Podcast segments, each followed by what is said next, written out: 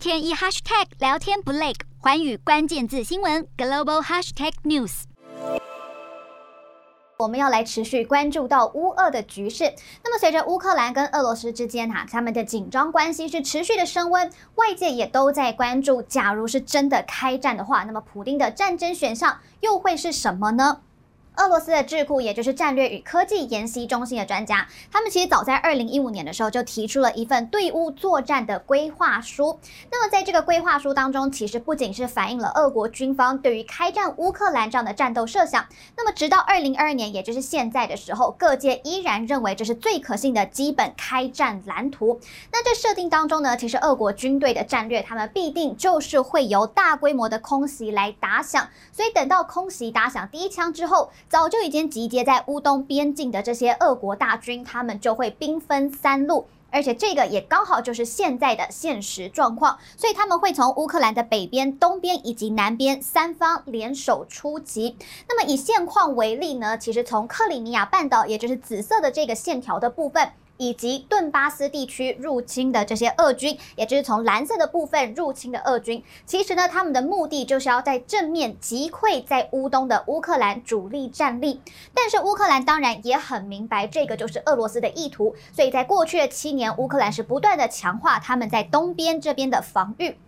因此呢，其实俄军他们另一个打击的重点就会是从俄罗斯他们境内的库斯克州以及布良斯克州出兵，也就是绿色实线的部分。甚至呢，他们有可能就会是借道呢从白俄罗斯来入侵，所以就会是走绿色虚线的部分。而且从北部这边攻过来，其实刚好就是直接攻入了乌克兰的北部，等于是直取他们的首都基辅，也就是中间这一个点。那么这样子当然会给乌克兰非常非常大的压力。因此俄罗斯呢。他们攻击基辅的战略重点不是在于他们要斩首乌克兰的政府，而是他们要围而不攻。透过这样子兵临城下给出来的巨大压力，来击溃乌克兰反抗舆论的民心士气，进而他们可以提早达到让乌克兰投降这样的战略目标，避免落入战争长期化的陷阱。那么，如果真的开战的话，其实俄罗斯开战之后，他们的最低达成条件就是他们要推平涅伯河东岸。这是因为呢，其实乌克兰啊，他们为了要对抗俄罗斯重建的新军力量，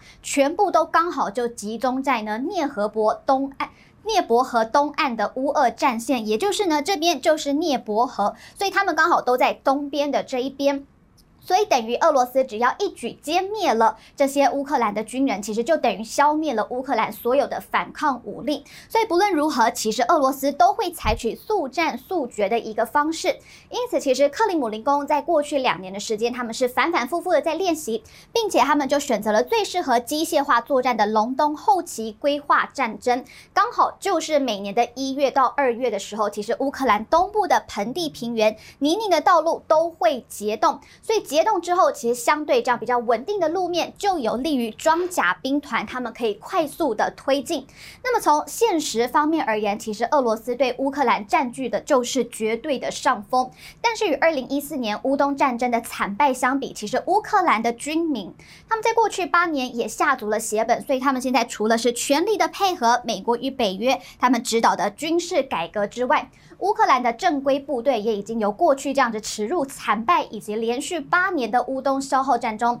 他们也已经训练出了一批经过战火洗礼的新世代军人。那么，俄罗斯的独立媒体叫做梅杜莎，他就认为说了，其实呢，乌克兰的军队他们在百八年改革之后，他们的将官风气，还有前线作战指挥的弹性，以及基层武器的现代化，都是有明显的进步。但是现在有一个问题，就是在国家经济以及军费资源有限的一个情况之下，乌克兰的国防预算基本上还是都是投入于前线正规部队的军备改革。